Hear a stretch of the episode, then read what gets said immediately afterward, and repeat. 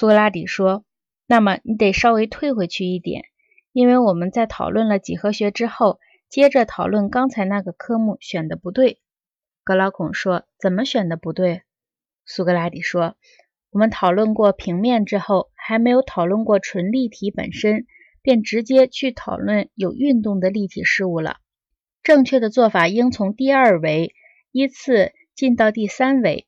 我认为第三维乃是立方体和一切具有厚度的事物所具有的。”格劳孔说：“是这样，但是苏格拉底呀。”这个学科似乎还没有得到很好的发展，苏格拉底说，没有得到发展的原因有二：第一，没有一个城邦重视它，再加上它本身难度大，因此人们不愿意去研习它；第二，研习者需有人指导，否则不能成功，而导师首先是难得；其次，即使找到了，按照当前的时风，这方面的研习者也不见得能虚心接受指导。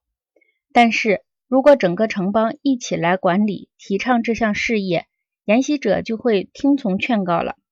持久奋发的研究工作就能使立体几何这个学科的许多课题被研究清楚。